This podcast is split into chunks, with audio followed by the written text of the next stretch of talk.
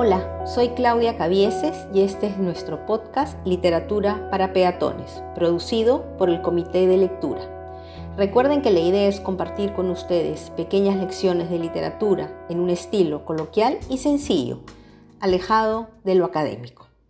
Hoy hablaré de un poeta que representa de alguna manera el inicio de la poesía renacentista en España, Garcilaso de la Vega. No puedo evitar pensar en dos amigas de facultad cada vez que repaso a este autor. Creo que cada una tuvo una suerte de amor a primera vista con él. Caímos rendidas ante su poesía. Debo aclarar que la culpa la tuvo la maravillosa profesora que nos lo presentó, Nanu Truel, a quien recuerdo con suma admiración, agradecimiento por sus lecciones y cariño. Garcilaso la Vega nace en Toledo en 1501. No hay que confundirlo con el Inca Garcilaso de la Vega, que si bien es cierto resultaron parientes lejanos, en obra y tiempo, sobre todo en obra, mm, son un poco distantes. Este poeta tuvo la suerte de educarse en la corte, lo que marcará una diferencia importante pues será un hombre de letras y también, en este caso particular, un hombre de armas. Garcilaso también fue soldado. Estas eran dos cualidades muy admiradas en la época, el guerrero ilustrado, hábil con la espada y hábil con la pluma. Justamente en la corte, con su amigo Juan Boscán, juntan esfuerzos exitosos para realizar algunos cambios en la poesía española es decir, la introducción de ciertas estrofas de origen italiano que otorgaban o que daban a los textos en español una mayor musicalidad. Quiero aclarar también que eh, precisamente la poesía de Garcilaso se publica por primera vez con la poesía de Boscán.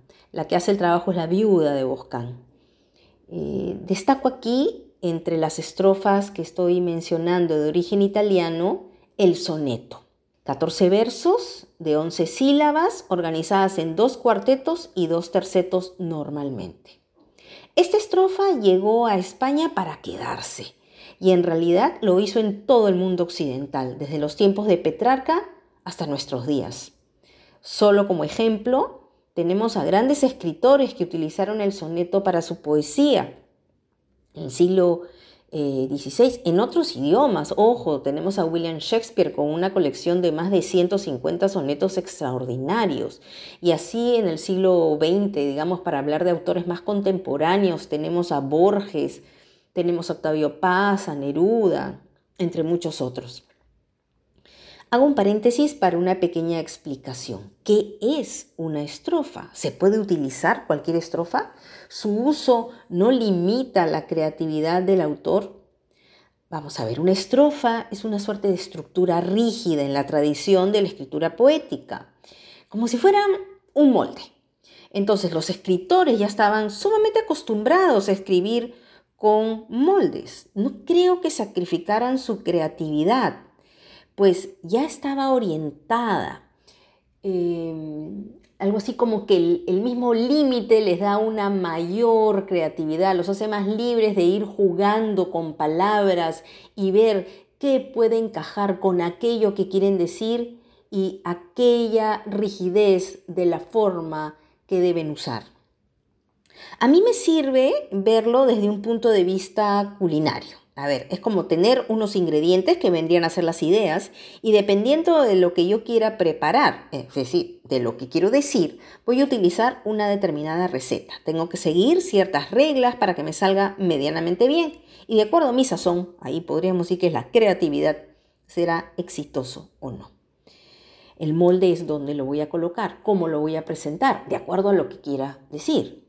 A ver, voy a hacer, decir un ejemplo bien eh, original tal vez.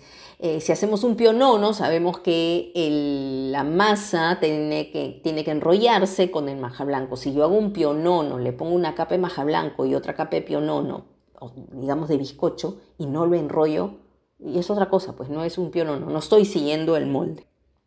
Pues precisamente es lo que hacen Garcilaso y Boscán. Con los ingredientes que tienen en español, usan una receta italiana. Yo sé que puede sonar un poco eh, como una herejía, pero creo que la idea queda clara.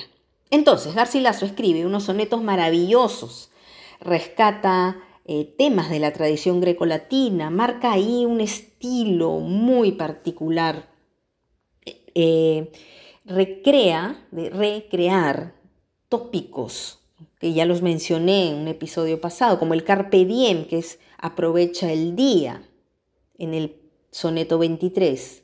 Coged de vuestra alegre primavera el dulce fruto, antes que el tiempo airado cubra de nieve la hermosa cumbre. Es decir, antes que tu cabello se vuelva canoso. Aprovecha la juventud. También tenemos el ubisunt, que quiere, mm, significa dónde están, es una pregunta, ¿dónde se fue? Eso que ahora en su ausencia nos deja desolados. ¿Dó está agora aquellos claros ojos que llevaban tras sí como colgada mi ánima doquier que ellos se volvían? Los cabellos que veían con gran desprecio el oro como a menor tesoro, ¿a dónde están? ¿A dónde el blando pecho? O sea, ¿dónde se ha ido que alguien me conteste esa pregunta, que quede en el aire, es una suerte de pregunta retórica también. El poeta rescata, de otro lado, el locus amenus, el lugar ameno, un lugar bucólico, pastoril, idílico, y así lo escoge como escenario para muchos de sus poemas. Este tema lo trabaja especialmente en sus églogas, eh, en donde se ve como el autor directa o indirectamente le rinde un tributo al poeta latino Virgilio, rescatando el desarrollo del tema pastoril, dándole un valor específico a la cercanía del hombre con la naturaleza. Los personajes, como acabo más o menos de podrán intuir, son pastores y aunque curiosamente eh, su oficio eh, podría ser bastante popular, ellos hablan con un vocabulario muy refinado. Pero lo importante es que hay que ver aquí que en su esencia son humanos, individuos que sufren por amor, que es una constante en la poesía de este autor, y que logran a través, perdón, y que logran además una simbiosis afectiva, es decir, una comunión entre su sentir y la naturaleza que los rodea. Corrientes aguas puras, cristalinas, árboles que os estáis mirando en ellas, verde prado de fresca sombra lleno, aves que aquí sembráis vuestras querellas, hiedra que por los árboles caminas, torciendo el paso por su verde seno. Curiosamente, al igual que en la vida de Dante Alighieri, Garcilaso tuvo también una mujer que fue una suerte de musa, llamada Isabel Freire. Ella nunca se enteró de que el poeta se inspiraba eh, para escribir. Garcilaso conoció, y lo digo medio entre comillas, a Isabel, una dama de la corte portuguesa, en una boda. Yo diría simplemente que la vio. Y desde ese momento se convirtió en el tú al que su poesía iba dirigida. Tiempo más tarde el poeta se entera de su muerte y por ello hay un giro en la temática. Podemos distinguir los poemas inspirados cuando la amada vive y los poemas inspirados eh, en una amada que la muerte le ha arrebatado. En vida entonces nos encontramos con un tú que puede castigarlo con su desprecio. A veces la bautiza como Galatea. Oh, más dura que mármol a mis quejas y al encendido fuego en que me quemo, más helada que nieve, Galatea. Y cuando hace referencia a ella, sufriendo por esta muerte que le ha arrebatado a la amada, suele llamarla Elisa. ¿Quién me dijera, Elisa, vida mía, cuando en aqueste valle al fresco viento andábamos cogiendo tiernas flores que había de ver con largo apartamiento, venir el triste y solitario día que diese amargo fin a mis amores? Entonces, ¿qué tenemos? Por un lado, la idealización del paisaje, el espacio en singular armonía con el sentir del poeta. El mostrar que el amor suele ser un sufrimiento que ya sea por rechazo o ausencia, provoca dolor en esta voz que habla en la poesía de Garcilaso. De otro lado, la idealización de la amada y de hecho una influencia, como mencioné al principio, de los autores italianos, tanto en temas como en formas. La obra de Garcilaso está compuesta por 40 sonetos, tres églogas, una oda, dos elegías y otros textos más. Su estilo es sencillo, personal e íntimo. Creo que en su poesía destaca la melancolía, la confesión amorosa, la simpleza, la sencillez del sentimiento humano, mas no ordinario. Dentro de todos los poemas de amor que conozco, su poesía está en el top ten. Lo estuvo desde la primera lectura, desde que conocí a este poeta, más allá de las formas y el estilo que para algunos pueda resultar anticuado, pero este poeta sabe llegar al corazón de la amada, aunque ella no se hubiera enterado nunca. Son el timbre y ya que acabo no puedo evitar compartir con ustedes uno de los sonetos preferidos. Escrito está en mi alma vuestro gesto, y cuanto yo escribir de vos deseo, vos sola lo escribisteis, yo lo leo, tan solo que aún de vos me guardo en esto.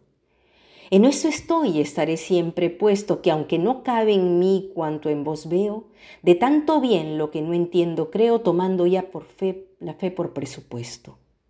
Yo no nací sino para quereros. Mi alma os ha cortado a su medida, por hábito del alma mismo os quiero. Cuando tengo, confieso yo de veros, por vos nací, por vos tengo la vida, por vos he de morir y por vos muero.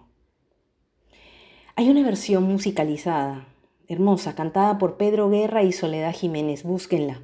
De hecho, sonará mucho mejor a mi lectura. Es una delicia. Y confirma que la poesía de Garcilaso tiene su propia musicalidad. Como les comenté, el poeta también fue soldado y muere aproximadamente a los 35 años como consecuencia de una herida de guerra. Disculparán lo poético, y lo emotivo que me puede resultar este episodio, pero no he podido evitarlo. Amo a Garcilaso con todo mi corazón de estudiante. Es uno de los poetas que, como digo, realmente supo tocar mi corazón. Para mí Garcilaso vivirá para siempre. Y ahora sí me voy. Y recuerden, leer nos brinda un lugar a donde ir cuando tenemos que quedarnos donde estamos. Nos vemos. Cuídense mucho y cuiden a los suyos.